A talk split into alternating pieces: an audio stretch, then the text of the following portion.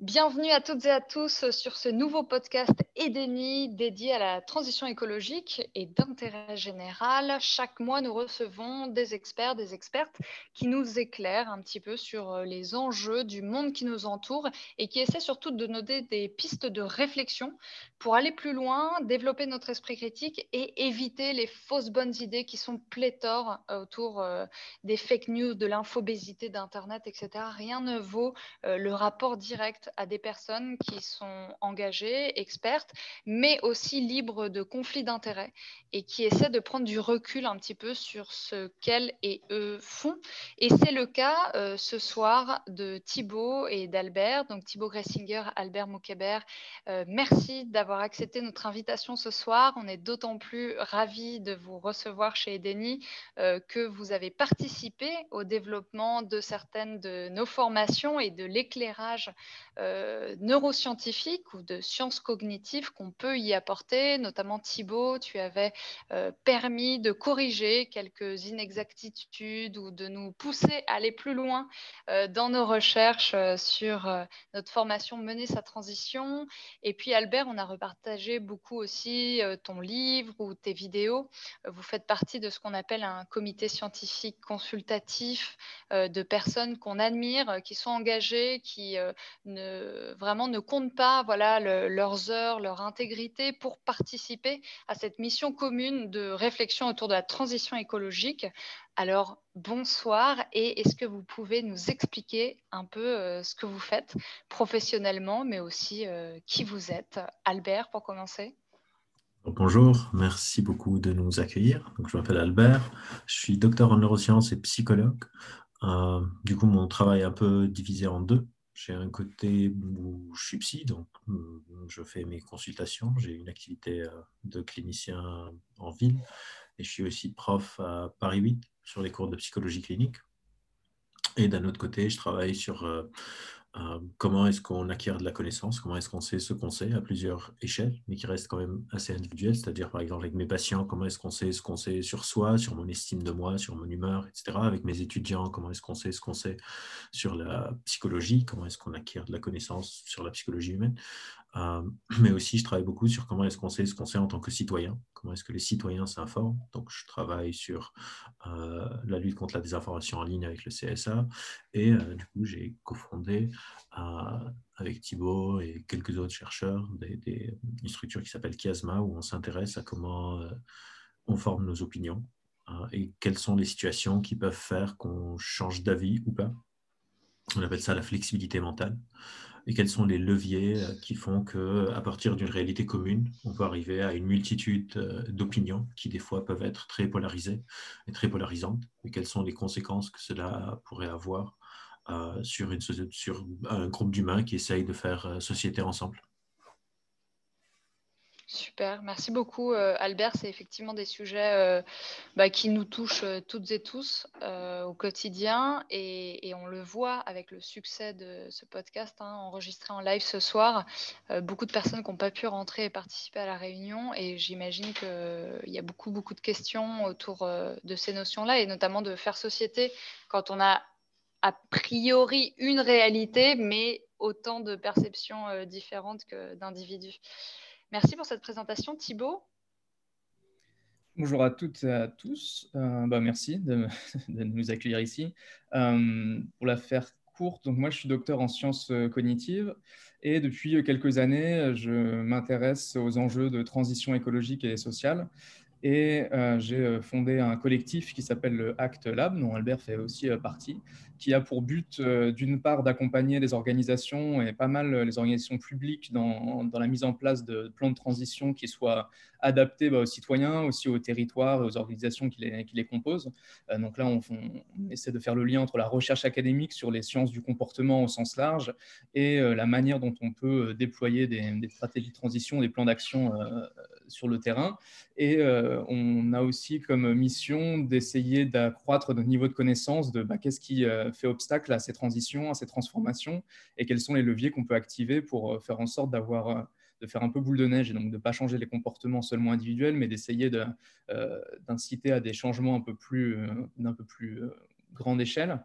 et donc là, l'idée, c'est de, repartir de questionnements du terrain pour essayer d'alimenter la, recherche en sciences cognitives. Voilà. notre rôle, c'est de, faire le pont entre la recherche et, la, prise de décision, l'action de terrain. Et alors, quel est le rapport entre euh, ces recherches, donc vraiment autour des sciences cognitives, et la transition écologique, euh, dans le sens euh, où, eh bien, en tant que citoyen, citoyenne, collectif, on a besoin de mettre en place des actions très concrètes pour diminuer notre bilan carbone, pour changer notre alimentation, pour sauvegarder la biodiversité. Quel est le lien qui peut être fait et que vous faites d'ailleurs dans vos activités avec les neurosciences? Peut-être euh, Thibaut d'abord pour continuer et Albert.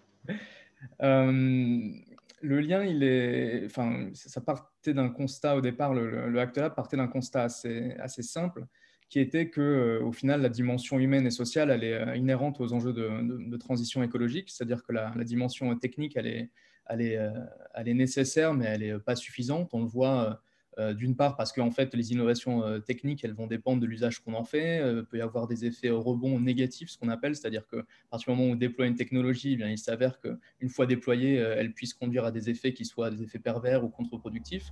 Donc, il y a une multitude d'indices qui pointent dans la direction qu'il y a une nécessité de prendre en compte les sciences sociales au sens, large dans ces enjeux de, transition. Et donc, c'est comme ça que nous, on est, un peu rentré dans ces, dans ces sujets, en se disant que, bon, en tant que société, on est composé de, de millions d'individus et donc de millions de, cerveau. Et donc, peut-être prendre en compte euh, ces, informations, les connaissances dont on, peut disposer actuellement, peut nous aider à faciliter euh, bah, des changements de, mode de vie, de mode d'organisation euh, et l'émergence de, de, types d'organisation un peu, un peu différentes. après, une fois qu'on a dit ça, c'est toujours un jeu délicat d'échelle parce que Bien évidemment, tout ne peut pas être réduit aux actions individuelles, mais en même temps, euh, les enjeux de société reposent aussi sur les individus. Euh, donc, on pourra un peu en reparler, mais donc on essaie au Actelab, en tout cas, d'essayer de, tenir un, équilibre entre ne pas tomber dans la surresponsabilisation des individus, mais prendre en compte quand même la part de responsabilité que chacun peut avoir dans ces enjeux. Et euh, bien évidemment, quand on parle d'individus, on ne s'arrête pas au euh, aux simples citoyens consommateurs, on peut parler aussi de, décideurs, euh, et les sciences cognitives ont pour but aussi de comprendre les dynamiques euh, interindividuelles et comment est-ce que ces dynamiques interindividuelles peuvent structurer des groupes ou des organisations, et en retour, comment ces organisations ou ces groupes peuvent venir façonner les comportements individuels, comme dans le cas de, normes sociales, par exemple, où c'est à l'échelle d'un groupe que ça va venir impacter les, ou contraindre les, actions, les actions individuelles. Donc, en gros, on part de l'individu euh, sans s'illimiter. Et la manière dont on aborde ces questions pour le moment, c'est de se dire qu'on a une approche, disons, centrée acteur. Donc, on va considérer les acteurs de la transition et essayer de comprendre à leur échelle qu'est-ce qui est, quelle est leur marge de manœuvre, leur marge d'action, leur espace d'action, leur rôle, et comment est-ce que euh, ces rôles-là, euh, pris les uns dans les autres, peuvent faire, faire basculer en fait des, systèmes. voilà, je ne sais pas si on va creuser cette, cette question. Je laisse peut-être Albert oui, je, pense qu'on la creusera parce que y a, enfin, j'ai déjà euh, toute une myriade de questions qui euh, s'est soulevée au fur et à mesure de, euh, de ton explication, notamment autour des termes euh, qu'on associe très souvent aux neurosciences. Par exemple, les biais cognitifs, euh, par exemple, euh, les éléments de langage, la rhétorique, etc., sur laquelle on reviendra. Mais avant, Albert, quel est ton rapport, toi, enfin, ce que tu vois et ce que tu mets en place entre transition écologique et neurosciences?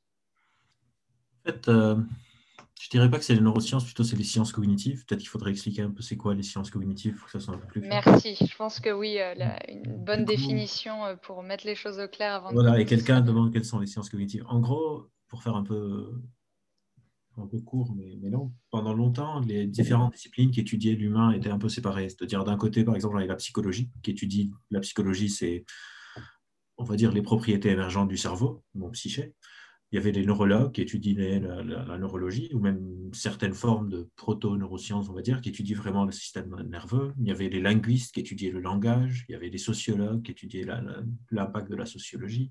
Euh, je ne sais pas qu'est-ce qu'il y a, a d'autres euh, disciplines qui étudiaient euh, la philosophie qui étudie l'existence, le sens, le rapport qu'on a à l'existence, etc. Et euh, il y a quelques années, ou peut-être quelques décennies, des gens se sont dit on ne peut plus continuer comme ça, on ne peut plus continuer à étudier de, manière parcellaire l'humain, euh, chacun seul dans son coin. On a besoin de trouver une manière d'étudier l'humain sous tous ses aspects de manière quasi transdisciplinaire, alors que ce n'est pas vraiment transdisciplinaire, parce que c'est quand même la même discipline qui a étudié l'humain.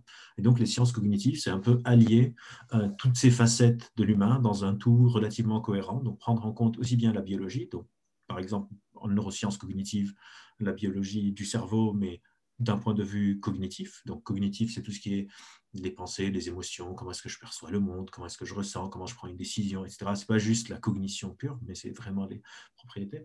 Euh, la psychologie, qu'est-ce qui se passe quand je me parle avec moi-même, euh, la petite voix intérieure, etc. De l'humain inscrit dans un, dans, une, dans un environnement, donc la sociologie ou la psychologie sociale et la sociologie, les deux un peu, euh, et de trouver une sorte de vision plus globale de l'humain. Et du coup, comment est-ce que les sciences cognitives peuvent aider à, la transition euh, écologique Pour revenir à, la question initiale, c'est que hum, déjà une transition, c'est un changement. Donc déjà, il faut comprendre comment est-ce qu'on change. Et si on comprend comment on change, il faut prendre en compte les agents, comme disait euh, Thibault, de changement. Ces agents peuvent être l'individu, et on travaille, moi je travaille pas mal sur les, du coup, les biais cognitifs, les, leviers individuels d'un changement, parce que c'est pas parce que je veux changer que je change. On connaît tous, il y a plein d'obstacles, de, la procrastination, ne pas savoir quoi faire, sentir qu'il y a trop de trucs, etc. Donc, comment est-ce que les gens se représentent la transition écologique? Est-ce qu'on va devenir des Amish? Qu'est-ce qu'on va faire? Euh, euh, et, du coup, euh, il y a cette notion, il y a aussi comment est-ce qu'on acquiert de la connaissance sur l'écologie. Pendant longtemps, on avait tout un débat sur, on pas, beaucoup de gens disaient ben, le réchauffement climatique, ça n'existe pas, etc., etc. Donc tout ça, c'est comment est-ce qu'on acquiert de la connaissance, comment est-ce qu'on peut être sûr d'avoir ce socle commun de réalité, est-ce qu'on est tous d'accord sur quelque chose pour pouvoir le changer? Et donc on, pense avec l'Acte Lab que euh, euh, les sciences cognitives peuvent aider au-delà des solutions techniques de trouver, genre d'inventer des panneaux solaires ou des énergies renouvelables. Il faut derrière que l'humain suive. du coup, on pense que c'est quelque chose qui est nécessaire et on ne voyait pas beaucoup de, personnes qui s'approprient un peu cet angle-là. Et donc, on essaye d'accompagner euh, des, structures euh, sous cet angle-là euh, pour, encore une fois, aller soit du niveau de l'individu à niveau d'un système de plusieurs groupes d'humains et comment est-ce qu'on peut faire pour que ça marche mieux. Et Albert, tu parlais, des, tu parlais des freins justement que chaque individu peut avoir au changement euh, sous différents aspects, dont les biais cognitifs dont tu parlais. Est-ce que tu peux nous donner justement une définition des biais cognitifs, de ce qu'ils représentent? Ce n'est pas nécessairement les biais qui sont le frein, il y a plusieurs types de, freins, mais les biais, juste pour, pour, faire ça, en gros, notre cerveau est un, est un organe approximatif et prédictif, on va dire. C'est-à-dire notre cerveau est en train d'essayer de prédire qu'est-ce qui va se passer et de s'adapter. Et il est aussi approximatif. On n'a pas les ressources nécessaires. Euh, comme, dirait Thibault, on a des ressources attentionnelles très limitées, une perception partielle et un monde complexe. On n'a pas, on pas les, ressources nécessaires pour tout appréhender. Donc, on a besoin de faire des approximations. Des fois, ces approximations, pour des raisons qui peuvent contextuelles, pour des raisons qui peuvent être sur, au niveau des croyances, au niveau des, des normes sociales, etc., peuvent euh, ne pas très, très bien marcher. Et dans ce cas-là, quand nos approximations mm, ne sont pas, disons, euh, j'aime pas le mot, mais disons qu'elles ne sont pas super, on appelle ça des biais cognitifs, euh, versus quand elles marchent relativement bien, on peut appeler ça des heuristiques, des choses comme ça. Mais ce n'est pas juste les seuls obstacles, il y a plein, plein d'obstacles qui peuvent être euh, au niveau de l'individu, mais aussi au niveau d'une implémentation, au niveau de l'environnement. Euh, le, le modèle qu'on essaye qu'on utilise aujourd'hui pour parler de l'homme, c'est un peu le modèle biopsychosocial, c'est-à-dire prendre en compte aussi bien l'imitation biologique que la psychologie, que la dimension sociale d'un problème. D'avoir une approche holistique et pas seulement euh, de se limiter à, un des données, euh, une des données de, tous les enjeux. Alors justement, sur ces freins, Thibault, euh, on avait relayé un des articles que tu avais publié et un débat que tu avais aidé à, avoir sur LinkedIn qui était au sujet des, limitations que peuvent avoir notre cerveau réelles ou supposées, et notamment de, peut-être d'une d'une prophétie qui dirait que nous sommes dans tous les cas voués à nous autodétruire à cause de l'imitation du cerveau qui n'aime pas changer et que l'humain serait ainsi de manière euh, vraiment euh, très essentialiste.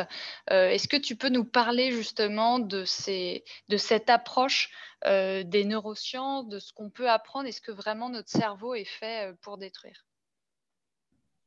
Euh, c'est une vaste, euh, vaste question. Je ne vais pas forcément rentrer dans, ce, débat euh, ici, mais je pense que pour reprendre ce, ce qu'exposait Albert, ce qu'apportent les sciences cognitives comme regard, c'est de considérer d'une part que notre pensée, enfin, le cerveau est le siège de notre pensée, donc en gros tout ce qui va émaner de notre enfin, tout ce qui va parcourir notre pensée, que ce soit nos émotions, que ce soit nos représentations, que ce soit nos, notre projection, notre anticipation, nos peurs, nos craintes, en fait, est, issu de, processus biologiques qui sont en grande partie, en fait, euh, euh, qui se passent en grande partie dans notre, dans notre cerveau. Euh, d'une autre part, que, et ça, c'est l'approche cognitive de, de l'esprit humain, que au final, c'est une grande partie de ce qui se joue, c'est du traitement de l'information, c'est-à-dire qu'en fait, en tant qu'individu, on reçoit l'information par nos sens, euh, et cette information-là, en fait, euh, va euh, être la matière sur laquelle notre cerveau va se reposer pour créer des représentations du monde, des approximations du monde, qui vont être suffisamment précises ou construites pour qu'on puisse ensuite eh bien, agir en conséquence et s'adapter et, maximiser notre, notre survie ou celle de notre, de notre groupe. Donc ça, c'est le deuxième point des sciences cognitives, et je vais revenir pourquoi c'est important. C'est le troisième point, c'est aussi que en considérant que bah, finalement nos processus psychologiques sont euh, ancrés dans notre cerveau et notre cerveau étant un organe biologique, et bien à ce moment-là, il n'y a pas de raison de penser euh, que cet organe-là a subi euh, des, évolutions au cours, enfin en tout cas a subi des, contraintes et, et s'est petit à petit façonné au cours de l'évolution de l'espèce humaine. Et donc au final, notre psychologie est le fruit de tous ces processus d'adaptation de notre évolution. Et donc une partie de, de, de, la réponse est de considérer que, en final, ce à quoi on est adapté, l'environnement à laquelle notre cerveau et notre espèce est adaptée, euh, était euh, finalement assez différent de celui dans lequel on évolue depuis euh, ces derniers siècles. Et toute la profusion que l'on peut avoir de, de, de biens, de plaisir, etc., est beaucoup plus grande dans ce monde-là qu'il ne l'était il y a plusieurs siècles, où on était baigné plus dans un environnement beaucoup plus hostile, où au final, une grande partie des contraintes étaient exercées par notre environnement. On voulait quelque chose, on ne pouvait pas l'avoir tout de suite. Il se trouve que petit à petit, notre société s'est pliée en fait à ces, ses, besoins ou à ses envies dans un but en grande partie euh, commercial. Donc au final, ça devient extrêmement difficile pour les individus d'arriver à, résister à ces sollicitations et, à, inhiber en fait une partie de leur, leur envie. Donc ça, c'est ce qui conduit euh, euh, ce qui a pu conduire à l'idée euh, selon laquelle eh bien, notre cerveau avait une certaine propension euh, à ne pas pouvoir s'inhiber ou à se contrôler. Alors, une fois qu'on a dit ça, ce qui est plutôt, pas faux, hein, il, y a, deux conclusions. Soit on se dit qu'en fait, notre cerveau est en cause, donc à ce moment-là, notre cerveau en tant que tel, il n'est pas du tout adapté au monde nouveau dans lequel on baigne et on doit trouver une manière d'augmenter notre capacité d'inhibition et de contrôle. Ou alors, on peut considérer qu'en fait, c'est notre environnement qui n'est pas adapté à notre cerveau et on doit faire en sorte euh, d'arriver à le réguler de manière à faire reposer moins, euh, de, enfin, moins de contrôle sur nos cerveaux individuels. Et c'est sûr que quand on y pense et qu'on traverse nos vies euh, chaque jour, c'est extrêmement difficile d'arriver à s'extraire de toutes les sollicitations qu'on a, d'arriver à inhiber à être en, contrôle perpétuel et total, parce que en fait tout notre monde se, plie à ces, replis de notre psychologie là. donc ça, c'est une première partie de la réponse, qui est de dire qu'en effet, il peut y avoir un décalage entre bah, la manière dont notre cerveau est organisé et structuré, l'environnement dans lequel on vit. Et euh, ça nous conduit à cette idée qu'en effet, on n'est pas des agents qui sommes totalement libres de tous nos choix. On a des limites et des contraintes qui fait qu'une partie de la réponse vient dans euh, la manière dont notre environnement et nos systèmes sont, organisés. Donc ça revient à l'idée selon laquelle bah, une partie de la réponse n'est pas seulement dans les mains des individus, mais euh, est dans les technostructures en fait, dans lesquelles on baigne et qui nous, nous, donnent un ensemble de, services. et un deuxième point qui était le, point pour, reprenais Albert sur les sciences cognitives, en considérant que tout est finalement, tout nous vient de, de, l'information qu'on perçoit du monde qui nous entoure. Une leçon importante de ça, c'est de considérer qu'en fait, euh, notre psychologie fonctionne en grande partie sur des représentations euh, du, monde extérieur, représentations de notre environnement, ce qui fait que des problèmes complexes comme le dérèglement climatique, eh bien, ça demande beaucoup euh, d'éducation et beaucoup de, enfin, même d'auto-éducation parfois, mais en tout cas beaucoup de, connaissances pour arriver à avoir une représentation correcte de problèmes qui sont complexes et pour lesquels notre cerveau finalement n'est pas totalement enfin en tout cas, a, du mal à, se représenter le problème complexe. On, doit se représenter notre environnement extérieur de manière plus simple et, instrumentale possible. Forcément, plus le, problème est complexe, plus il est difficile à appréhender. Donc ça prend du temps, l'apprentissage, etc. Et aussi, on doit se représenter bah, pas seulement l'environnement physique et des problèmes physiques, mais aussi bah, les autres, euh, les groupes dans lesquels on s'insère. Euh, et donc, euh, quand on prend cette base cognitive, cette, cette référence cognitive, on se rend compte qu'en fait, une grande partie, par exemple, de nos a priori, de notre perception de ce qui est une norme, de notre perception de ce qui est acceptable, naturel, etc., eh bien, est le fruit de représentations qui sont euh, euh, finalement euh, prise au sein de, notre individualité. Donc, ce, prisme cognitif-là, il, donne en tout cas des clés de lecture sur un ensemble de dynamiques. il y a plein d'autres clés de lecture qui nous, viennent avec la transition. Hein. et en tout cas, ça nous donne une clé de lecture supplémentaire. Merci Thibault. Euh, ça fait émerger euh, beaucoup d'autres questions. Alors déjà, c'est absolument euh, fascinant de, découvrir justement cette évolution trop rapide de nos écosystèmes, du paradigme dans lequel on vit par rapport à nos structures cognitives.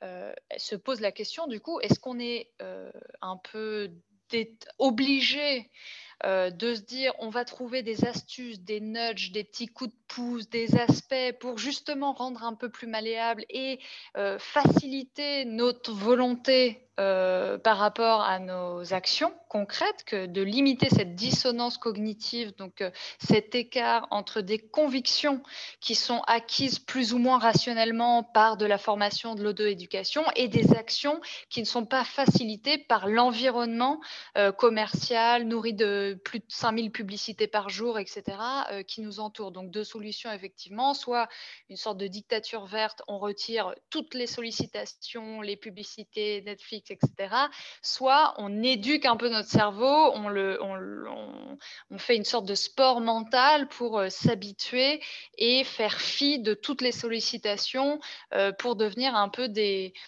des ascèses de la, de, la sursocialisation de cerveau et pouvoir incarner cette sobriété sans être dans une position sacrificielle perpétuelle. Nous, c'est des choses que nos participants et participantes à toutes les formations euh, recherchent hein, euh, particulièrement. C'est toujours de se dire, OK, c'est très bien d'être ultra engagé dans la transition, etc. Mais on a toujours l'impression d'être très isolé, euh, d'être seul et ça suffira pas on n'arrivera pas à engranger suffisamment de monde derrière nous. Alors déjà par rapport à cet état euh, de fait et par rapport à cette idée de est-ce qu'on ne pourrait pas trouver des, euh, voilà, des petites solutions, une nouvelle forme de communication, des astuces au quotidien qu'on pourrait massifier pour changer les choses, euh, vos recherches, que vous indiquent-elles? Du coup, Thibaut, peut-être pour poursuivre sur ta lancée et ensuite je passerai la parole à Albert qui est en train d'avoir une discussion passionnante sur les cerveaux euh, en parallèle sur la conversation écrite. Thibaut d'abord. Euh, non, moi, je bien. J'étais partant pour laisser Albert répondre sur cette, euh, sur cette idée d'injonction paradoxale et de savoir euh, quel contrôle on a et ce sentiment peut-être d'impuissance. Il en parle sans doute mieux que moi. Et, et si tu veux aborder les nudges, Albert, je t'en prie, je reprendrai la main derrière. Très bien. Et eh ben Albert, donc. Je vais écrire juste un message sur Thibaut, à Thibaut à côté sur Signal et je alors oui, effectivement, il faut, il faut faire attention quand on traite ces sujets de ne pas croire que c'est juste une question de volonté ou d'éducation. On doit tout le temps inscrire un, humain dans un système et faire attention à ces, injonctions paradoxales dont parle Thibault. Les injonctions paradoxales, c'est quoi? C'est quand on dit quelque chose et son contraire. Genre, euh, l'injonction paradoxale sur laquelle on a écrit une tribune dans Libération avec Thibault, c'était euh, pendant euh, le premier confinement, où par exemple le gouvernement dit vous devez rester chez vous, mais vous pouvez aller voter pendant, pour les élections municipales, et si on vous retrouve au parc, on va vous donner un PV.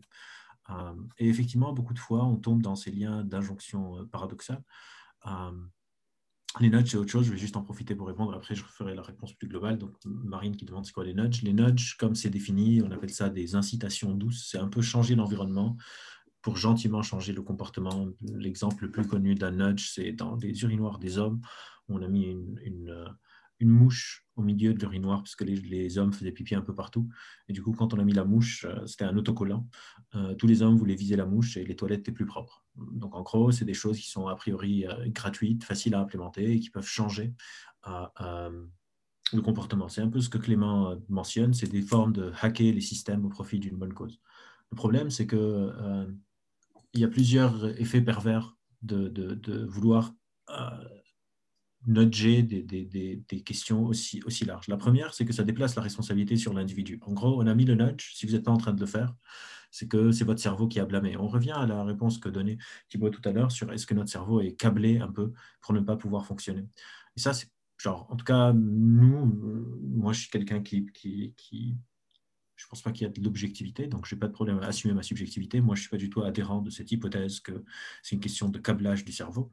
Je pense que c'est une excuse un peu euh, euh, pratique pour ne pas prendre en compte les responsabilités un peu aussi plus systémiques et sociétaux des choses qu'on se fait. Par exemple, je vais, donner, je vais, je vais répondre en prenant un autre exemple, et puis je reviendrai sur cet exemple-là, c'est les réseaux sociaux. Souvent, on dit aux jeunes, à ah, passer moins de temps sur les réseaux sociaux, et on oppose comment est-ce que vous voulez qu'on fasse qu'on fasse face à, des géants comme Facebook qui vont utiliser des, petites, des petits bonbons de, qui vont nous donner des récompenses avec les likes et les notifications et combien de likes j'ai ou sur Instagram, les petits cœurs, etc. Et que ça, c'est en train de stimuler un peu nos, réseaux euh, euh, euh, de dopamine. Et du coup, on ne peut pas lutter contre ça. C'est des sortes d'addictions biologiques insurmontable. Et, ce n'est pas du tout vrai, c'est une sorte d'essentialisation du cerveau. La dopamine ne fonctionne pas comme ça, la sérotonine non plus. Si vous êtes déprimé, ce n'est pas juste parce que vous manquez de sérotonine. Du coup, il faut faire très attention à ne pas tomber dans ces écueils parce que, par exemple, imaginez euh, Edeni, vous voulez euh, être responsable, etc. Si je vous dis, bah, du coup, on va plus être sur les réseaux sociaux, vous êtes en train de, vous, de, de perdre une, exposition qui est très importante, qui est nécessaire dans le monde aujourd'hui. C'est comme si quelqu'un dit, bah, moi, je ne vais pas avoir de téléphone portable. Ok, très bien, mais du coup, ce n'est pas juste que vous n'allez pas recevoir les, les, bouts de sérotonine, de dopamine et je ne sais pas quoi euh, euh, des réseaux sociaux, mais vous allez vous, vous extraire d'une réalité sociale. Un jeune qui ne sait pas qu'est-ce qui se passe sur TikTok aura plus de mal de faire des potes quelqu'un qui n'est pas en train de suivre la dernière série Netflix aura du mal peut-être à être dans la conversation autour de la machine à café. Et ces déterminants externes qui n'ont rien à voir avec un, soi-disant prétendu euh, addiction aux écrans, addiction aux réseaux sociaux, sont aussi importants, si ce n'est plus, que ces, facteurs biologiques. Il faut faire très attention aux histoires qu'on se raconte. Moi, je travaille beaucoup dans mon livre, je parle beaucoup de comment notre cerveau est un compteur d'histoires. Les histoires qu'on se raconte conditionnent un peu la relation qu'on a au monde. Et si on laisse s'installer cette histoire que c'est une question biologique, on va évidemment, un, se sentir un peu euh, euh, face à un défi insurmontable, alors qu'il n'y a pas de raison de penser ça. Hein, euh, de la même manière que ces choses se sont implémentées sans, sans que ce soit si, si difficile, l'espèce humaine a changé plein, plein, plein, plein, plein, plein de fois. Et deux, on va essayer de, de mettre des, des, solutions qui sont un peu des, des, bricoles qui, encore une fois, quand elles ne marchent pas, on va dire aux gens, c'est parce que vous êtes irrationnel, c'est parce que vous pensez mal, c'est parce que vous êtes biaisé, c'est parce que vous avez des biais cognitifs.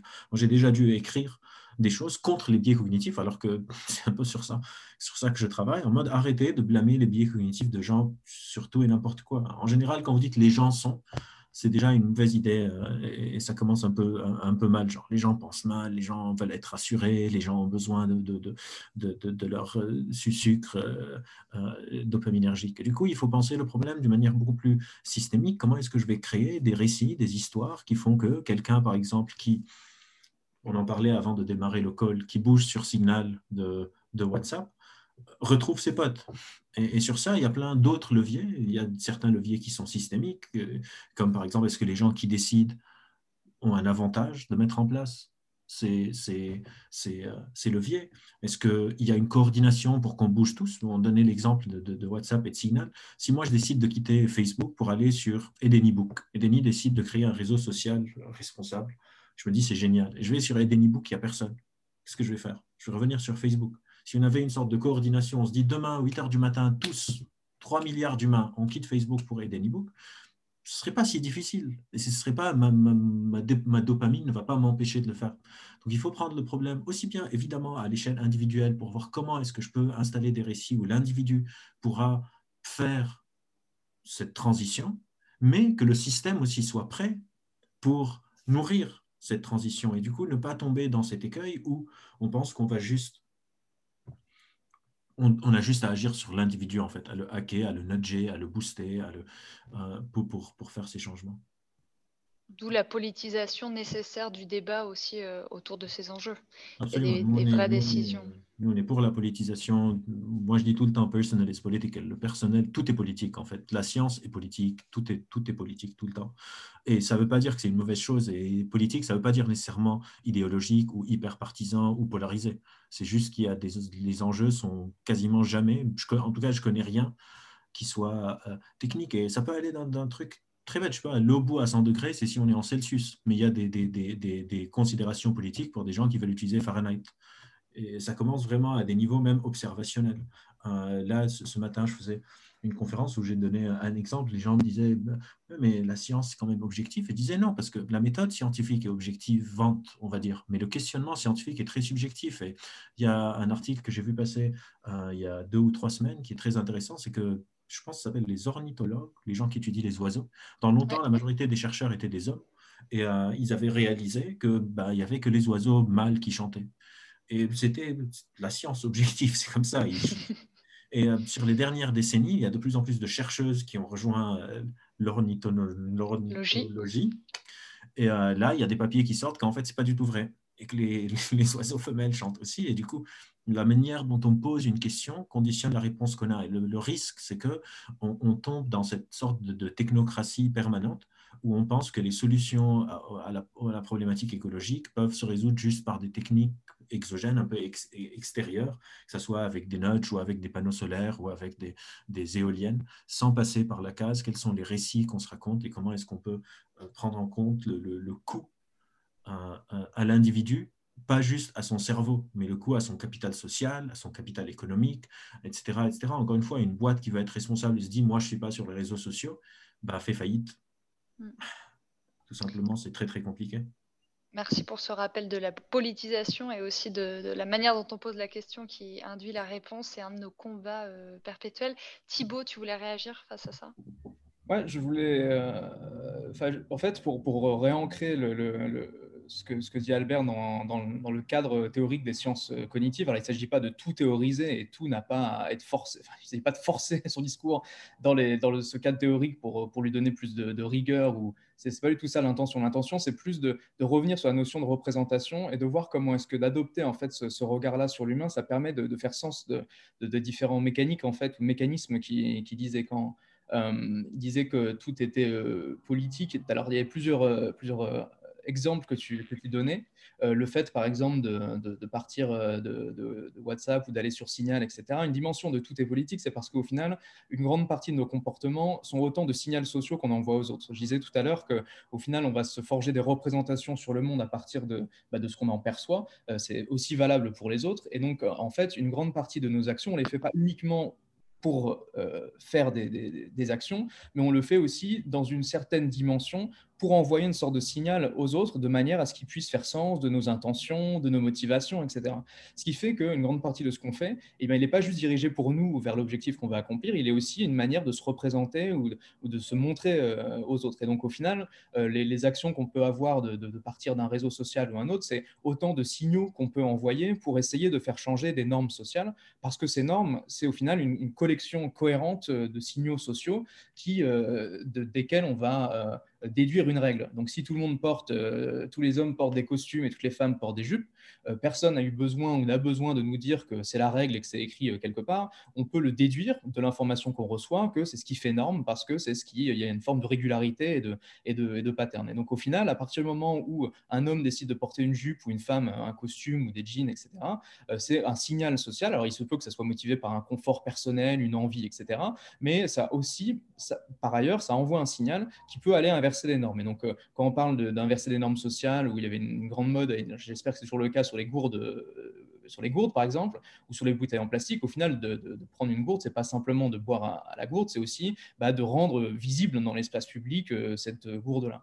De la même manière que lorsqu'on se balade avec des vêtements d'une telle marque ou avec, enfin bref. Donc, en gros, nous sommes tous des agents d'influence. Voilà. Et donc, c'est là où la dimension tout est politique fait sens pour moi. C'est-à-dire qu'on le veuille ou non, quelque part, euh, on est des agents d'influence. Alors, pas forcément de manipulation, parce que dans la manipulation, il y a une idée de, d'influencer l'autre de manière euh, cachée et transparente dans le but de l'emmener faire quelque chose, mais on est quelque part toujours en train de s'influencer les autres, enfin, chacun mutuellement en fonction de plein de paramètres, en fonction de, du statut social que l'on a, et eh bien forcément, on va avoir plus de plus d'aura et plus de, puissance d'influence. C'est pour ça qu'il y a la dimension d'influenceuse ou d'influenceur euh, maintenant sur les réseaux sociaux. Donc, c'est des personnes qui ont un, soit un, nombre de followers qui est conséquent, qui fait que par association, on considère que c'est quelqu'un qui a un, haut statut social parce que beaucoup de personnes euh, le suivent. Euh, Albert pourra vous en parler, mais il y a des phénomènes, par exemple, d'astroturfing qui consistent à faire gonfler en fait une publication en créant créant artificiellement un nombre de likes ou de, de, follow qui fait qu'on a l'impression que cette publication étant plébiscitée par un nombre conséquent de gens, doit avoir de l'importance et donc on va y prêter plus d'importance puisque tout le monde y accorde de, l'importance. Et en fait, donc ces réseaux, enfin, cette influence qui va fluctuer en fonction euh, du type de personne euh, que l'on est, de son rôle de la société, ça rejoint une deuxième dimension de la politique qu'évoquait Albert, c'est le fait que euh, les représentations que l'on partage, les représentations sociales, eh bien, c'est des représentations qui vont être soit imposées par, qui vont être imposées en fait par une partie de la population. Donc, quand il prenait l'exemple des degrés Celsius ou des degrés Fahrenheit, il y a un cadre qui est, qui est donné, il y a une représentation qui est qui est, qui acceptée. Et cette représentation-là, elle a été poussée, consciemment ou non, par un groupe euh, social. Et donc, cette dimension des représentations que j'évoquais, elle est politique dans le sens aussi où euh, c'est les représentations qui vont être considérées comme normales, naturelles, euh, des représentations qui vont être considérées comme dominantes, elles vont être des représentations qui vont être poussées par un certain nombre de, personnes. je ne dis pas ça, ce n'est pas une histoire de complot, hein, c'est simplement que lorsqu'un certain nombre de, de personnes d'influence va véhiculer une certaine représentation, un ensemble de représentations, ces représentations vont avoir une plus grande, un plus grand écho dans la société que d'autres personnes certains chercheurs, par, par exemple, d'injustice épistémique pour signaler le fait que certaines parties de la population, euh, leurs idées, leurs opinions sont totalement passées sous le tapis et qu'ils ont beau crier en fait des opinions différentes, sans ces caisses de résonance-là, eh bien, ça ne passe pas en représentations sociales qui vont euh, se faire de manière générale. Donc, cette notion de représentation qui est au cœur des sciences cognitives, en fait, elle permet d'expliquer et les jeux d'influence et comment est-ce que des représentations qui sont véhiculées et qui sont considérées comme normales vont s'ancrer en nous et vont servir de référentiel ou de base pour à nous-mêmes euh, aller, euh, aller regarder le, monde qui nous, qui nous, entoure. Et la dernière composante qu'il disait, qui était le fait que bah, pour les ornithologues mâles, par exemple, sans se rendre compte, ces représentations que l'on a en nous, elles servent de référentiel pour aller interpréter le monde qui, nous entoure. Et donc, à partir du moment où on, a des représentations qui sont partagées, dominantes, ces représentations-là vont, nous servir de base pour aller nous-mêmes aller chercher de l'information ou aller analyser le monde qui, nous entoure, et ce, sans même s'en rendre compte. Donc, c'est là où ça devient extrêmement politique, c'est qu'il y a ces jeux d'influence, il y a ces représentations qui vont venir nous habiter, et ces représentations, sans qu'on on, en ait vraiment conscience, vont aller teinter la manière dont on va regarder le monde et on va aller analyser le, monde. Donc c'est le gros enjeu, par exemple, avec les bulles sociales, où sans s'en rendre compte, on évolue dans un milieu informationnel où euh, un ensemble d'idées va faire référence, et cet ensemble d'idées faisant référence nous sert de base d'interprétation d'un ensemble d'autres informations, etc. Donc cette dimension politique, ce n'est pas juste une, une opinion, euh, comme disait Albert, en tout cas, il y a des mécaniques qui peuvent expliquer, en fait, euh, et, encore une fois, cette, base cognitive, elle, donne cette clé de lecture ou ce regard-là. je prends un peu long. Non, non, mais c'est passionnant. Alors justement, à titre individuel, très concrètement, qu'est-ce qu'on peut faire pour s'améliorer? Est-ce qu'une des pistes d'action par rapport à cette thématique, enfin à cette problématique des représentations euh, que tu évoquais, ce serait peut-être d'une part de prendre un peu de recul et d'essayer d'analyser ces mécaniques du comportement euh, qui nous concernent et qui concernent les personnes qui sont dans nos cercles d'influence? Donc peut-être euh, être un peu plus attentif aux arguments fallacieux, à l'appel à la popularité dont tu l'appel à la nature, à, l'ancienne. Est-ce qu'un un traitement est bon juste parce que la médecine chinoise l'utilisait il y a 400 ans? Bon, on peut se poser la question. C'est des choses où parfois il y a vraiment des raccourcis euh, bah voilà, fallacieux, malhonnêtes qui sont avancés. Donc, prendre un peu de recul là-dessus. Et ensuite, peut-être exercer justement euh, cette influence naturelle, euh, enfin, justement, je ne veux pas utiliser le mot naturel, mais cette influence observée qui existe en la rendant la plus éthique et positive possible dans le sens où on a besoin de faire, d'agir dans cette transition écologique. On n'est pas neutre. Tout ce qu'on va mettre en place va avoir des actions et potentiellement dramatique. Par exemple, Kim Kardashian qui fait euh, voilà, de la publicité pour un nouveau vernis ou pour un Hummer euh, ultra polluant va avoir une conséquence tout autre que moi, par exemple, si je vais à l'autre bout du monde pour voir mon conjoint, euh, eh bien, je m'en cache parce que je sais que ça peut avoir une influence autour de moi, ne serait-ce que de parler que j'ai passé les fêtes en, en hémisphère sud. Et du coup, je vais m'auto-censurer non pas pour être manipulatoire ou cacher des choses, mais par responsabilisation, de me dire, en fait, j'ai un tel degré d'influence, euh, même à ma toute petite échelle, que je vais essayer de ne pas parler de choses dont j'ai un peu honte ou qui pourraient avoir un effet boule de neige négatif, et au contraire, mettre en avant des choses positives, sachant qu'évidemment, ça a des limites sur l'effet éthique, manipulatoire potentiel. Mais j'avais lu euh, quelque chose de très intéressant qui disait comment pouvoir mesurer si un nudge est éthique ou pas, faire la différence avec les industriels qui s'en servent, c'est de se poser la question si on, si on révèle le poteau rose euh, quelque part aux bénéficiaires, à ceux à qui on impose le nudge, est-ce qu'ils vont être d'accord, se dire oui, bon, bah, c'était pour mon propre bien ou pour l'intérêt général, ou est-ce qu'ils vont être euh, outrés et se sentir manipulés euh, par exemple, ce que tu disais, Albert, tout à l'heure, de mettre la petite, de, mettre une cible, une petite mouche au fond des urinoirs ou de la signalétique autour des poubelles dans le métro, quoi. Alors, il faut déjà prendre en compte que les gens qui ont hypothétisé le, nudge, donc euh, Richard Taylor et Cass Sunstein, dans leur définition du nudge, ils ont trois critères. Il faut que ce soit quelque chose qui ne coûte pas d'argent, qui ne soit pas coercitif, et que la personne puisse ne, genre l'éviter si elle veut. Du coup, par définition, si on parle de nudge, c'est que si on prend conscience de ce nudge, on ne devrait pas ressentir cette manipulation. Ils disent que quand on ressent ça, c'est plus un nudge, ça s'appelle un sludge. Après, les séparer, c'est un peu compliqué. Mais le problème principal aussi avec les nudges, c'est encore une fois, je ne sais pas, je suis Nestlé, je décide de faire un nudge. J'ai envoyé quelques exemples de nudge euh, verts dans le chat. Je le service du chat en même temps que tu vous parles. Euh, euh, par exemple, ils vont mettre sur leur bidon d'eau dans leur, dans leur entreprise un planisphère pour montrer que quand on dépense de l'eau, c'est en train de venir de quelque part, ou bien mettre une sorte d'usine sur les interrupteurs pour rappeler que si on oublie la lumière allumée, c'est en train de polluer plus. C'est très bien, super. Mais est-ce qu'ils sont en train encore de produire énormément de bouteilles en plastique pour vendre leurs produits Qui est un peu plus problématique. Et euh, le problème aussi des nudges, c'est que des fois, on réalise que quand on demande aux gens de faire des, petites, des, petites, euh, des, petits comportements, ça peut nous dédouaner de comportements un peu plus grands. par exemple, on a dit à tout le monde, éteignez les lumières, débranchez vos électroménagers, même pour la petite LED rouge sur votre télé, euh, elle est en train de polluer, machin. Euh, prenez des douches, pas des bains, euh, n'utilisez pas de sacs en plastique, etc. Et du coup, les gens le font. Ils se disent, on est en train de sauver la planète, et après, ils vont se payer un voyage au Brésil avec toute la famille. Et cet avion qu'ils vont prendre est pire que tout le reste, mais ils le ressentent pas. Par exemple, dans les...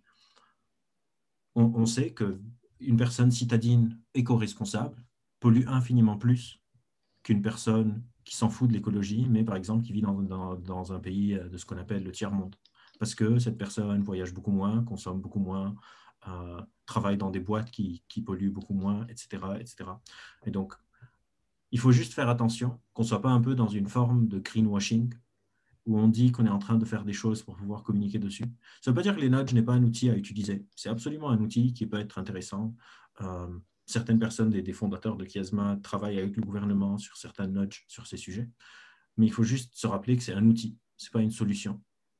Du coup, c'est un outil qu'on peut mettre en place, mais que ça ne devienne pas une sorte de l'alpha et l'oméga qui va résoudre tous nos problèmes, parce qu'encore une fois, ça peut être un peu l'arbre qui cache la forêt ou une nouvelle forme de, washing. Et pour revenir à ce que disait Thibault sur les, représentations qu'on se fait et, euh, ce genre de, sujet, euh, il ne faut pas croire non plus que c'est nécessairement des choses qui prennent une éternité. C'est-à-dire les récits, les représentations qu'on peut se faire peuvent changer très vite. Des fois, on a vu des basculements assez rapides sur ces situations.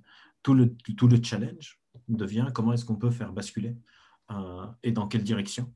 Et il faut savoir que quand on, quand on pense ces sujets, il y a les cas de figure où, on veut tous changer, mais on n'y arrive pas.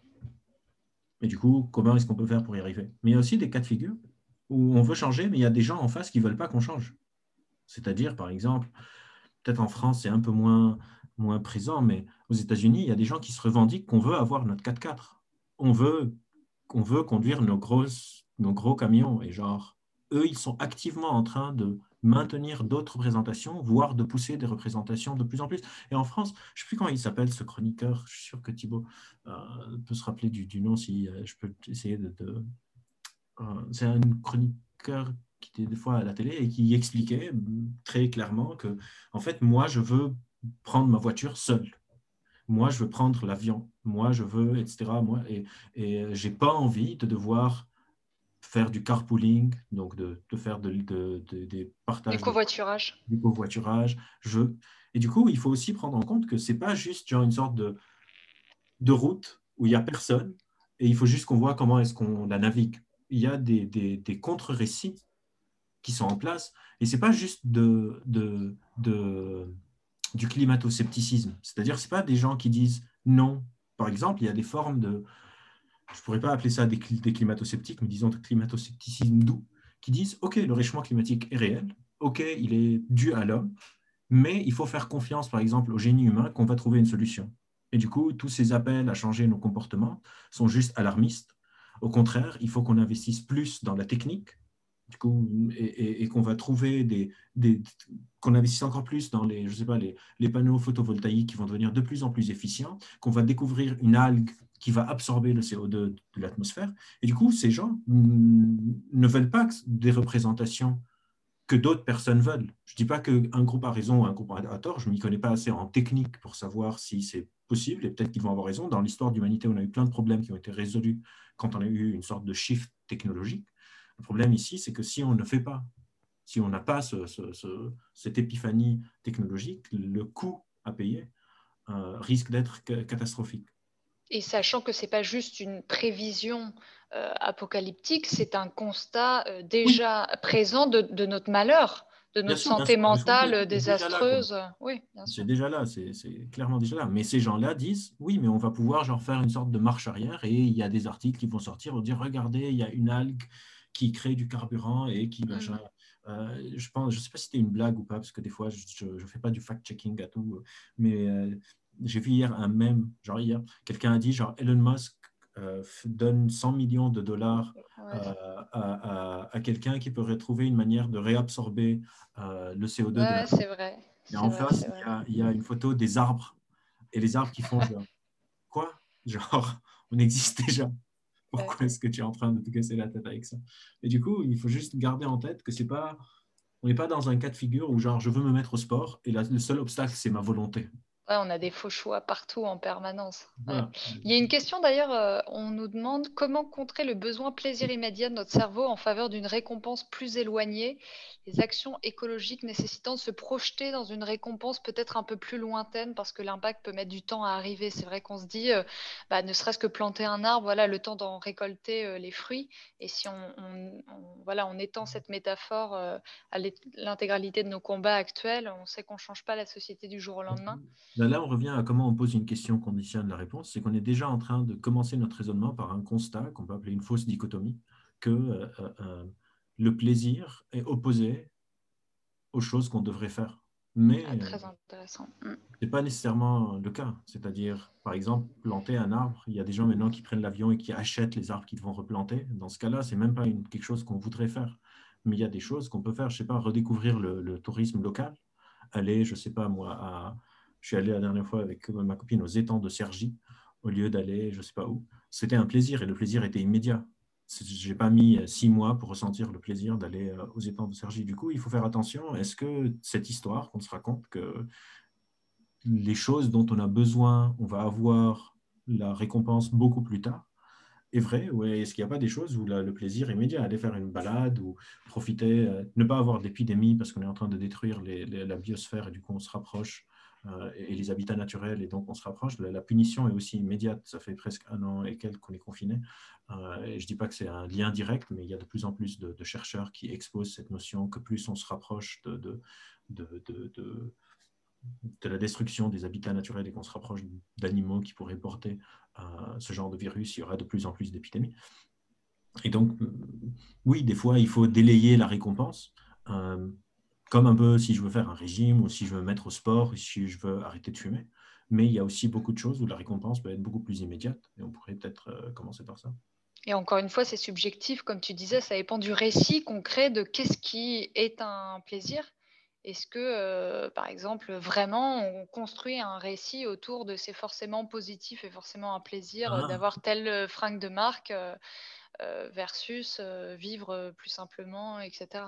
Pas nécessairement plus simplement, je peux vivre tout, aussi, de manière tout aussi sophistiquée, euh, sans devoir euh, aller euh, à, je sais pas, au Mexique. Hmm.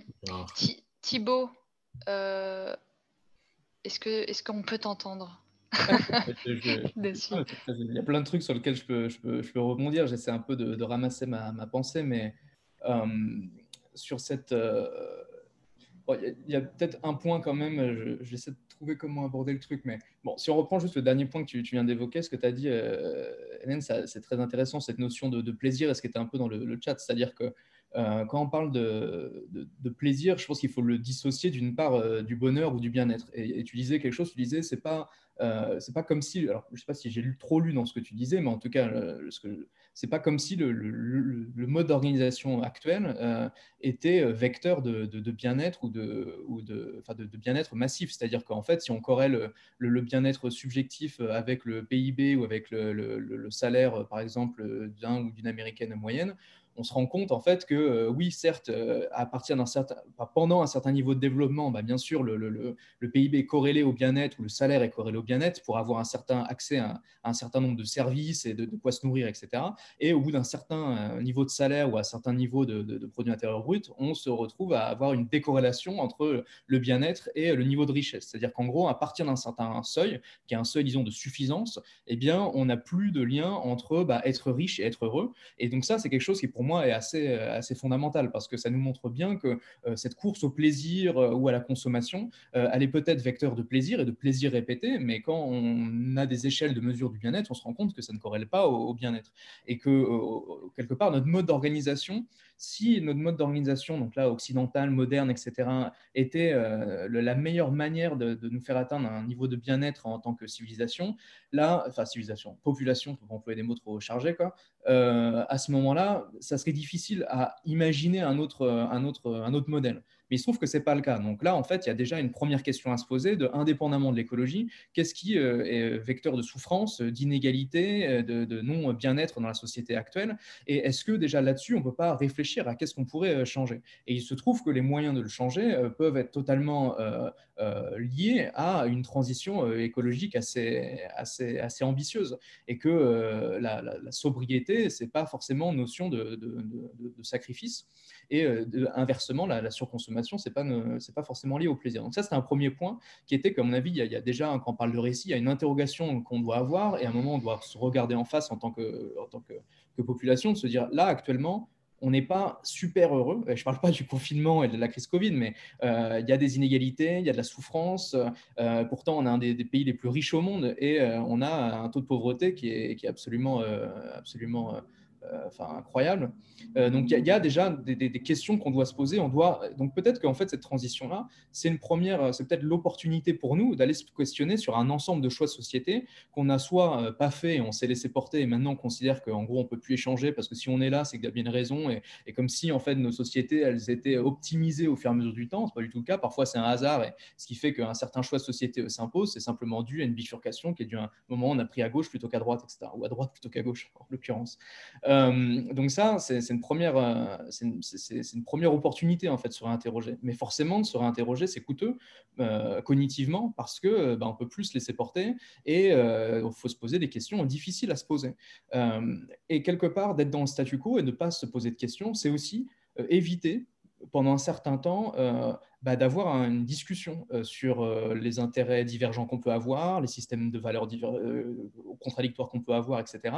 Et en effet, faire société, c'est aussi bah, vivre avec du conflit, vivre avec des désaccords et apprendre à dialoguer malgré les désaccords. Et c'est tout ce que, pousse Albert, en tout cas avec le, collectif qu'il a, a, initié de CASMA, c'est comment est-ce qu'on peut remettre du dialogue et de la discussion et du désaccord sans pour autant se manquer de respect, sans pour autant se taper dessus, etc. Donc ça, c'est un gros, un, gros, un gros enjeu, je pense. Et quand tu parlais tout à l'heure, Albert, de je ne sais quel présentateur qui, euh, c'est pas plus mal si on ne se rappelle pas son nom, ça mais, mais du coup, euh, qui poussait ce, modèle-là, là, il y a aussi une question qu'on ne se pose pas, c'est que, ok, je suis bien tout seul dans ma bagnole à bouffer ce que je veux euh, quand je veux, mais en fait, sur quoi ça repose ce luxe et sur quoi ça repose ce confort-là. Et en fait, c'est pas comme si c'était neutre et que ça n'avait aucun impact euh, d'acheter des vêtements pas chers. Ça a un impact euh, parce qu'il y en a qui le fabriquent dans des conditions lamentables de manière à ce qu'on puisse avoir des vêtements pas chers.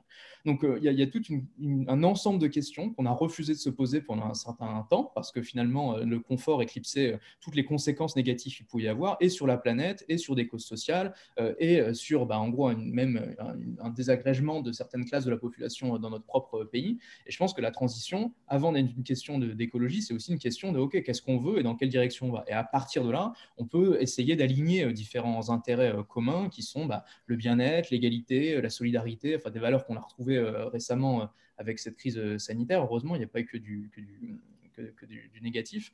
Et donc pour moi, il y a, cet enjeu de, de se re-questionner sur ses propres représentations. Et quand je disais tout à l'heure que certaines représentations étaient naturelles, naturelles pas dans le sens euh, elles, sont, elles existent euh, comme des entités euh, physiques et immuables, et c'est des règles de l'univers, pas du tout naturelles, c'est dans le sens où on ne les reconsidère même plus. C'est-à-dire qu'en gros, on considère que ça ne doit plus être interrogé, c'est quelque chose qui est acquis, et donc on ne doit plus du tout re-questionner ces représentations. Et vu que tout est représentation, quelque part, eh bien, il y a un gros enjeu aussi à révéler bah, les subterfuges qu'il y a derrière ces représentations, à montrer qu'elles ne sont pas du tout naturelles, qu'il y a des questions à se poser, et que tout peut être remis en question quelque part. Alors bien sûr, quand on se remet en question, il euh, faut le faire de manière euh, méthodique parce qu'on peut très vite être pris dans un tourbillon d'incertitudes, de doutes, et euh, on peut très vite arriver à perdre des, repères et à se retrouver dans une situation très anxieuse et très, très stressante.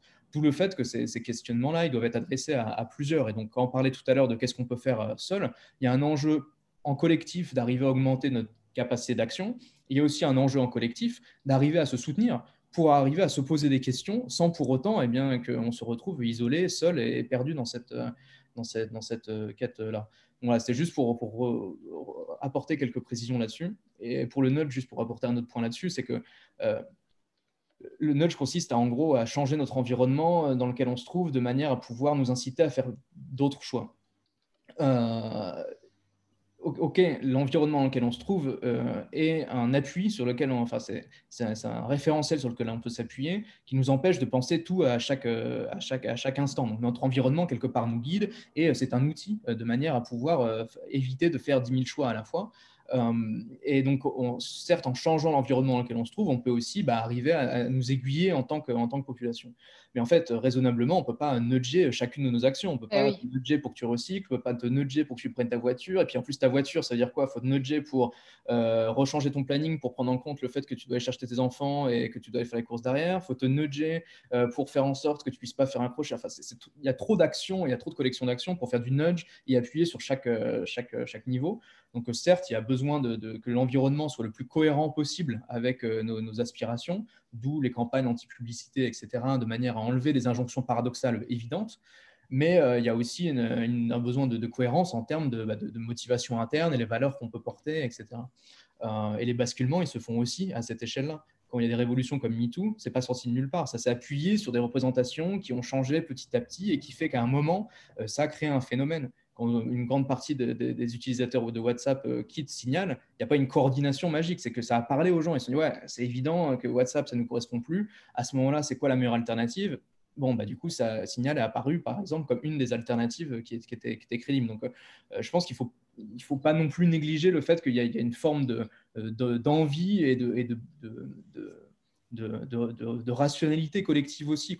Euh, quand le Covid est arrivé et qu'on se retrouve à ce que l'emploi, il repasse plus euh, dessus euh, l'environnement et que l'environnement et l'écologie, ça reste quelque chose qui est quand même qui est toujours important malgré le fait qu'on soit pris deux, bientôt trois confinements dans la tête et qu'il n'y a je sais pas combien de taux de chômage, l'environnement et l'écologie restent un sujet pour les Français. C'est quand même incroyable. 2008 et la crise subprime, c'était les emplois qui étaient, en priorité l'environnement était éludé. Donc on voit qu'il y a quand même une prise de conscience, que ça fait sens, qu'il y a une logique qui a une envie. Et donc, je pense qu'il ne faut pas non plus euh, dénigrer cette, euh, dimension-là. Quoi. Albert, tu voulais réagir on, se laisse encore 10 minutes et, on va conclure. Je vois qu'il y a pas mal de, questions qui pop. Évidemment, on repartagera euh, toutes les ressources super intéressantes qui sont partagées dans le chat en description du podcast qui sera publié dès demain ou après-demain. Albert? Ah, on t'entend pas. Le micro a été coupé. Euh, Thibaut a été assez complet. S'il y a d'autres questions. Super. Euh, il y a une question qui est euh, revenue plusieurs fois sur justement la formation. Alors, on le disait, tout est politique et il ne faudrait pas tomber dans l'écueil d'une surindividualisation de la résolution des problèmes qui sont systémiques et, presque voilà, civilisationnels. néanmoins, à titre individuel, pour celles et ceux qui nous écoutent là aujourd'hui, quels conseils leur donneriez-vous euh, comme première piste d'action pour lier euh, vos connaissances en sciences cognitives, vos recherches aussi mises en, enfin, que vous effectuez dans vos différents laboratoires et la transition écologique? En fait, c'est justement ça. À l'échelle individuelle, on a besoin de, de se demander comment est-ce que mes actions sont en train de s'inscrire dans le collectif. Comment est-ce que je suis en train, par exemple, que ce soit en train d'envoyer des signaux sociaux avec, je sais pas, une gourde, ou comment est-ce que je peux proposer de faire du covoiturage, ou, en sachant que ça, un, il faut faire attention à ce que ça ne devienne pas une sorte quelque chose qui me donne une sorte de, de, libération mentale, de bonne conscience de ne pas faire autre chose, et deux, de questionner tout le temps comment est-ce que je peux inscrire ça dans un récit plus collectif, comment est-ce qu'on peut euh, comme disait Thibault, être un peu là, là ensemble, etc. Et encore une fois, ce pas des choses qui sont nécessairement, qui prennent une éternité ou euh, c'est générationnel ou ça prend une genre des décennies et des décennies. Il y a des choses qui... On a déjà beaucoup fait et ça, on ne le dit pas assez. Genre, comme on parle beaucoup plus d'écologie qu'avant, on parle beaucoup plus de solidarité qu'avant, etc. Et c'est des combats qui ont commencé dans les années 70, dans les années 60, avec la contre-culture, etc., etc. Et il faut se, rappeler qu'on n'est pas tout le temps à la case départ. Euh, même si on n'est pas... Genre, on est encore dans une phase critique, etc. Mais c'est aussi important de, réaliser qu'on a déjà que beaucoup de gens avant nous ont déjà fait beaucoup de travail et qu'on est encore en train d'avancer. C'est un peu comme, comme l'exemple de MeToo, c'est-à-dire ce serait naïf de croire que MeToo a émergé de rien.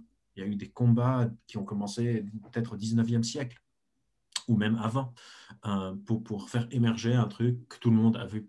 Je pense qu'on est à ce point euh, euh, au niveau de, des sujets écologiques, de plus en plus de gens se les approprient, de plus en plus de gens le voient. On, a presque gagné la bataille, je dirais, du climato-scepticisme, genre brut, en mode ça n'existe pas, il n'y a rien qui se passe. Euh, et ça, ce n'est pas, pas rien.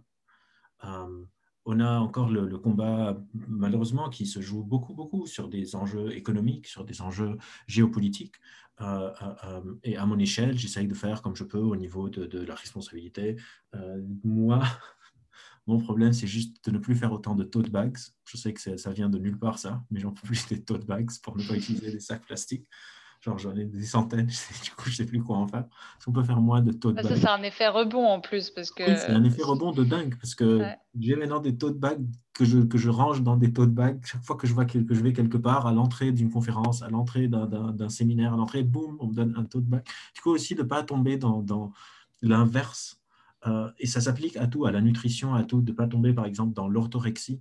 L'orthorexie, c'est une nouvelle sorte de maladie euh, alimentaire où on veut tout le temps manger de manière hyper saine, de ne pas rentrer dans ce, dans, ce, dans ce récit qui, je pense, est fallacieux, que si on veut être, on veut être éco-responsable, il faut automatiquement que ça soit une sorte de euh, je mange que des trucs genre hyper saines tout le temps, je, je n'utilise pas de technologie, je ne vais plus en vacances je ne porte plus les fringues que j'aime bien porter, etc. C'est une question de, comment est-ce que je vais pouvoir allier tout ça. Quand on veut faire un changement, et ça je pense qu'on en parlait aussi avant, euh, pour, parler un peu de théorie et de science, euh, un changement à, plusieurs euh, étapes. Il y a ce qu'on appelle le coût d'entrée. Combien est-ce que c'est dur de le mettre en place? Il y a ce qu'on appelle le coût de maintien. Comment est-ce que je peux le maintenir en place? Et la récompense que je suis en train d'avoir. Et certains changements, par exemple, moi, comme vous voyez derrière moi, tout est vide, je suis en train de déménager. Le coût d'entrée pour un déménagement, c'est quelque chose de très élevé. Il faut chercher les appartes, faire les dossiers, faire les cartons, etc. Mais le coût de maintien est nul. Une fois que je serai dans le nouvel appart, je n'ai plus rien à faire. Je suis dans le nouvel appart et puis c'est zéro. Alors que si je veux me mettre au sport, par exemple, le coût d'entrée peut être très, très bas. Je peux, à la fin de, ce Skype, aller faire 10 points. Mais le coût de maintien, les faire tous les jours, va être très, très compliqué. Et la récompense est vraiment délayée parce que je vais pas du coup, comment est-ce que je peux manipuler ces trois éléments pour que je puisse mettre en place des changements qui peuvent euh, ne pas me sembler insurmontables. Tant qu'on aura ce récit qui est très très présent malheureusement, que la transition écologique est quelque chose qui est une sorte de retour en arrière, on va avoir beaucoup de mal à, la maintenir. On va pouvoir la faire une fois, on va pouvoir la faire deux fois, on va pouvoir la faire trois fois. Et après, on va retomber sur ce qu'on appelle le choix par défaut. Parce que tous mes potes vont me dire Mais si, on va aller, euh, je sais pas moi, euh, voir les euh, chutes du Niagara, tu n'as pas pris d'avion depuis deux ans, etc. Et je ne vais pas dire à mes potes Non, je ne veux pas aller en vacances, tous aller en vacances sans moi.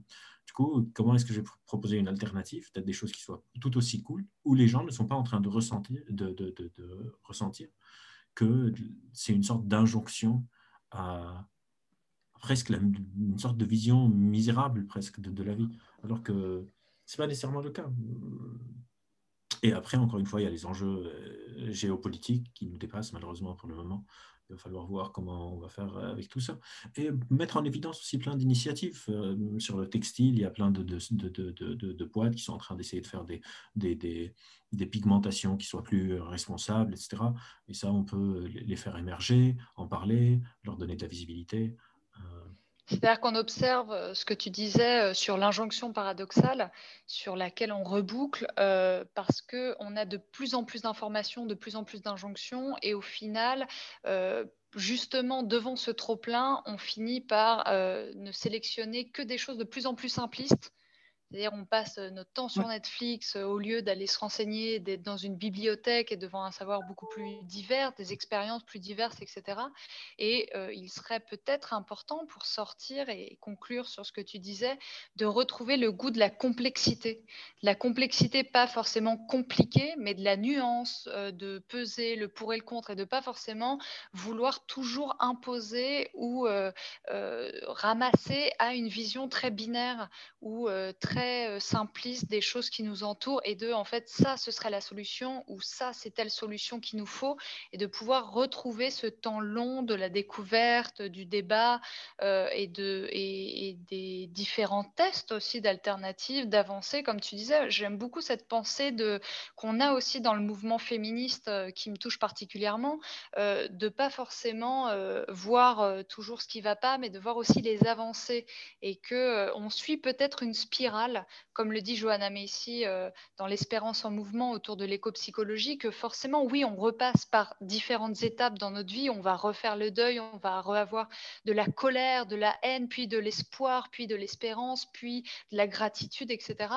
Et c'est pas forcément euh, un retour à la case départ quand on s'aperçoit que quelque chose ne fonctionne pas, euh, mais au contraire une spirale qui va en avançant, comme en ce moment le, débat sur les, euh, sur les violences policières qui a réussi à s'imposer dans l'espace public a été le fruit de combats menés par des associations, pas que le comité euh, Adama, mais il en fait partie depuis déjà des années, des années, des dizaines d'années.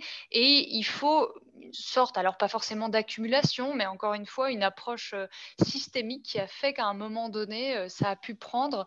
Et c'est peut-être aussi le message d'espoir et d'invitation à la résistance, à l'engagement qu'on peut transmettre ce soir, de dire on ne sait pas trop ce qui, à un moment donné, va faire la différence, mais euh, on n'a pas à regretter tout ce qu'on aura mis en place euh, pour y arriver, pour être le plus éthique possible et ne pas rester dans un, dans un individualisme égoïste, comme le disait euh, Clément, mais se rendre compte justement pour dépasser encore une fois cette vision binaire entre d'un côté l'égoïsme, de l'autre côté l'altruisme, mais se rendre compte que tout ce qui sert l'harmonie du vivant, l'altérité, les interdépendances qu'on entretient, va, euh, in fine, encore une fois, on peut apprendre à observer que même à court terme, ça nous sert. Et donc, il n'y a pas vraiment d'égoïsme, d'altruisme, mais juste une amélioration des conditions euh, globales.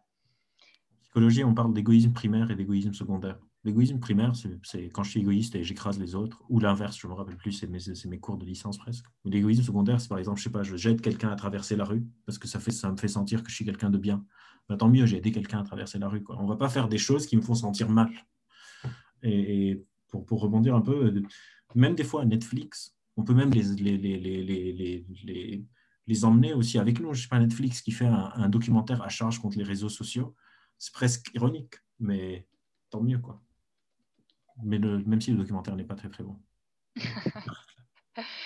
Thibaut, pour conclure. Euh, ouais, pour conclure, c'est conclure. Non, mais comme on le disait dans la conversation, là, il faudra vous réinviter pour parler de zététique, de spiritualité, d'écophémisme. Enfin, il y, a trop de choses intéressantes à aborder sur ces questions. Avec, avec plaisir. je ne sais pas trop quoi conclure. Je pense que c'est c'est OK de. Pardon, je suis entre plusieurs idées. Comme. J'ai une première idée. Je pense que euh, quand la question, c'est qu'est-ce qu'on peut faire en fait quand on est, quand on est pris face à ces, à ces, à ces, questionnements et qu'on ne sait pas sur quoi agir, etc. Il y a, euh, il y a un ensemble de paradoxes qui vont forcément apparaître. Et je pense qu'il y a une part d'être euh, OK avec le fait que tout va pas être cohérent et qu'il va y avoir un ensemble de paradoxes qui vont émerger forcément parce que la cohérence, elle est quelque part, c'est un peu une illusion. Albert parlait de d'histoires qu'on se raconte à nous-mêmes, bon, au final, quand on creuse un petit peu, on est pétri de, de, de, mille, de mille incohérences ou de mille paradoxes. Donc je pense que ça, il euh, n'y a, pas à s'auto-flageller si jamais, en se questionnant, il apparaît qu'il y a des choses qui soient contradictoires. Euh, l'ambition est quand même d'arriver à les, résoudre. Mais euh, sur ces, sur ces contradictions-là, je pense qu'en se questionnant de ne serait-ce qu'en en, participant à, re-questionner un peu ce qu'on considère comme être naturel ou le monde dans lequel on vit, déjà, il y a en, essayant de pousser cette idée-là, je pense que ça, ça, peut essayer, on peut, on peut faire un petit peu avancer les choses. Mais là-dedans, il y a un paradoxe qui va apparaître assez rapidement, qui est qu'en fait, quand on dit euh, pousser la complexité, euh, essayer de, pousser la nuance, etc., euh, moi, c'est facile à, dire à mon échelle parce que je vis dans, un, dans un petit, une petite bulle sociale où, au final, je suis entouré de personnes qui, ont une, qui sont issues de la recherche, etc. Et donc, quelque part, la nuance, le, fait de ne pas, de, pas tomber, et même parfois c'est un problème, hein, on, est très vite taxé de radical quand, on essaie de pousser des idées, mais en tout cas, la nuance, elle est, elle est valorisée socialement. C'est-à-dire qu'en gros, si je vais parler à Albert et que je lui apporte une idée qui est totalement simpliste, il va me dire T'es con et il va mal me juger. Et donc là, quelque part, la, récompense sociale va être en faveur de la nuance. Mais euh, il y a aussi euh, d'autres euh, sphères dans lesquelles j'évolue où cette complexité-là, bah, du coup, elle a du mal à être valorisée. Et ce qui va être valorisé, c'est aussi le fait d'être le plus, le, plus simple, le plus percutant, etc. Et je pense qu'il y a une notion là qu'on a oubliée, c'est celle de pertinence. C'est-à-dire qu'en gros, on va faire en sorte d'être le plus pertinent possible pour les autres. Bah, apparaître comme étant le plus pertinent. Je parlais de signaux sociaux au début, il y a cette dimension-là. Et donc forcément, si la nuance n'est pas vue comme chose de pertinent ou de rendre pertinent, pertinent la nuance, c'est peut-être un, point qui, a encore euh, fait défaut et sur lequel on devrait, se, pencher. Donc, il y, a cette, idée-là d'accepter de, de, des contradictions et d'aller aussi à son, propre, rythme. C'est un temps long, en fait. Ces changements-là, ils sont peut-être rapides parfois, comme Albert le notait, mais c'est aussi un temps long sur lequel euh, il faut se caler. C'est-à-dire que tout ne va pas changer, euh, même si on est dans un sentiment d'urgence, d'arriver à être nuancé, prendre son temps, analyser les choses posément euh, face à une urgence, c'est peut-être le plus grand défi qu'on a, qu'on a, qu'on a affronté maintenant. Et puis, un autre point quand même qui est essentiel, c'est que en tant qu'individu, on a tendance à oublier toutes les marges d'action et toutes les marges de manœuvre et toutes les sphères d'influence dans lesquelles on est pris, euh, en fonction de nos amis, de notre famille, en fonction de notre lieu de travail, de notre lieu associatif, de, même des associations qu'on peut rejoindre autour de, chez nous, dans notre quartier. Enfin, on, a une tendance forte à s'individualiser euh, et on oublie par ce processus d'individualisation en fait tous les cercles sociaux auxquels on est, mélangé. Donc, je pense que de réaliser que fait notre pouvoir d'action est beaucoup plus large qu'on pourrait le penser, c'est déjà une chose, et, euh, d'arriver arriver à, trouver des sphères d'action où laquelle on est à l'aise, à pousser dans une direction qui nous semble être, être, être favorable en acceptant que tout ça prenne, prenne du temps et que forcément, euh, c'est quelque chose d'assez difficile. Euh, voilà, il y a plein de trucs qui me venaient par rapport à ce qu'on ce qu'on disait, mais je pense qu'il y a, voilà, il y a, cette, ce questionnement euh, qu'on devrait valoriser de sur quoi tout ça repose, qu'est-ce que, à quoi on participe euh, c'est pour bosser dans une boîte qui euh, participe à fabriquer des bouteilles plastiques pour revenir chez soi et essayer de consommer le minimum de plastique. Je pense qu'il y a quand même une question, question à se poser. Mais ça vient aussi à la, marge de manœuvre qu'on a en tant qu'individu. Certains n'ont pas le luxe de pouvoir changer de métier, certains n'ont pas le luxe de pouvoir changer d'appartement. Euh, donc il y, a, y, a, aussi, il faut remettre la, juste, la, marge de manœuvre où elle est réellement. Certains ont beaucoup plus de marge de manœuvre que d'autres. Et donc il faut prendre en compte bah, qu'est-ce qu'on peut faire et essayer de faire dans cette, dans cette marge d'action dont, dont, on, dispose. Et j'aurais tendance à penser que ceux qui ont le plus grande marge de manœuvre, ce sont ceux qui ont le plus de responsabilités parce qu'ils ont la plus grande possibilité de changer et d'essayer de, de, faire un peu bouger les choses. Et il se trouve en plus que ceux qui ont la plus grande marge de manœuvre, c'est ceux aussi qui sont dans des positions euh, de, même de décision parfois ou de, ou de pouvoir. Donc, euh, il faut remettre le, curseur euh, là, où, il est, là, où il doit être. voilà. Shift Your Job, totalement. C'est une très bonne initiative, Clément, que tu pousses. Il y a aussi le rapport, euh, un rapport qui est sorti de, des Shifters, qui est une, organisation de bénévoles autour du think tank de Shift Project, qui a sorti un rapport sur comment est-ce qu'on pourrait euh, tenter de, faire, euh, d'impulser un changement auprès de nos proches et d'essayer de poser un sujet. et, donc là, il y a un ensemble de, clés de, réflexion aussi. Euh, mais voilà, c'est des sujets qui sont, c'est difficile quoi qu'il arrive de poser ces sujets, c'est coûteux et je pense que d'arriver à, à, faire toujours preuve de bienveillance et, euh, et d'écoute malgré les désaccords, c'est un peu ça qui nous, c'est un peu ça le, point difficile. On a très vite tendance à, enlever en ami ceux qui ont des idées opposées aux nôtres. Euh, j'ai un peu l'intuition que de le faire, ça isole aussi pas mal de personnes et on se coupe de sphère d'influence en se faisant. Mais en même temps, le désaccord n'est pas forcément facile à, conserver. Voilà. Bon, toutes ces contradictions-là font partie, je pense, de, ce changement. Et il y a un moment où il faut les accepter aussi et de vouloir euh, s'éviter tout conflit ou tout désaccord. Et euh, c'est peut-être quelque chose qui, est peut-être problématique. Ça fait partie aussi de la vie, de la vie sociale de, s'engueuler. Avec Albert, on s'engueule. ça passe pas de nous. Mais euh, bon, voilà, je sais pas si c'est. Il n'y a pas vraiment de morale à notre histoire, quand même. J'espère que ces quelques clés permettent de, repositionner un peu les choses. Ah, un dernier point. Quand on parlait de politique, c'est avec un petit p. On ne parlait pas de parti politique. La politique avec un petit p, c'est euh, de faire action commune, euh, de, faire éducation collective, etc. C'était pour recalibrer. Ce n'était pas une apologie des partis politiques qu'on faisait, et encore moins de certains partis politiques.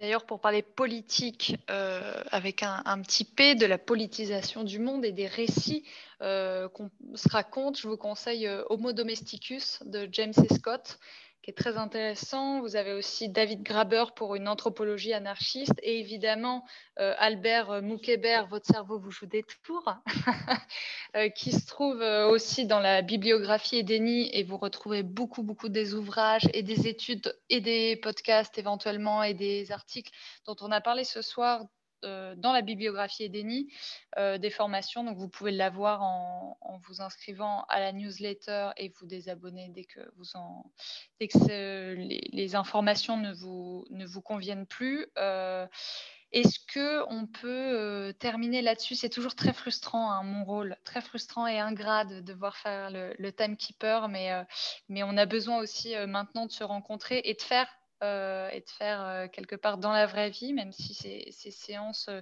d'émulation collective et, de faire intervenir comme ça des personnes qui peuvent nous éclairer sur les sujets sur lesquels elles se sont particulièrement penchées et elles peuvent avoir plus de billes que nous, c'est toujours aussi nécessaire et important pour nourrir nos réflexions avant d'agir et de partir un peu dans tous les sens. Euh, sans forcément avoir pris le, recul et le temps nécessaire pour voir ce qui était vraiment utile. Et du coup, euh, Thibaut concluait aussi sur cette humilité de, ne pas euh, voilà, se présenter porteur ou porteuse d'une solution qui serait formidable, mais de toujours aussi avoir l'humilité de prendre en compte le déterminisme social des personnes qui nous entourent, de leurs possibilités et des injonctions voilà, paradoxales qui peuvent nous entourer au quotidien et dont certains et certaines euh, souffrent euh, davantage d'ailleurs. Euh, là-dessus, un dernier mot, Thibaut et Albert, avant de vous libérer pour cette soirée et de rendre le micro. Il y, a une idée qui m'obsède depuis tout à l'heure, ça n'a rien à voir avec cet, échange, mais le shift your job et de parler d'emploi et de marge de manœuvre, ça, il y a quand même un sujet qui est qu'il y a beaucoup de personnes qui se retrouvent sans emploi actuellement. Et euh, quelque part, euh, alors faut que je fasse gaffe à ne pas employer le mot opportunité, mais il y a l'occasion, disons, euh, de ne pas se retomber dans des boulots qui, qui, se, qui se retrouvent être, être délétère pour tout ce, dont on parlait tout à l'heure.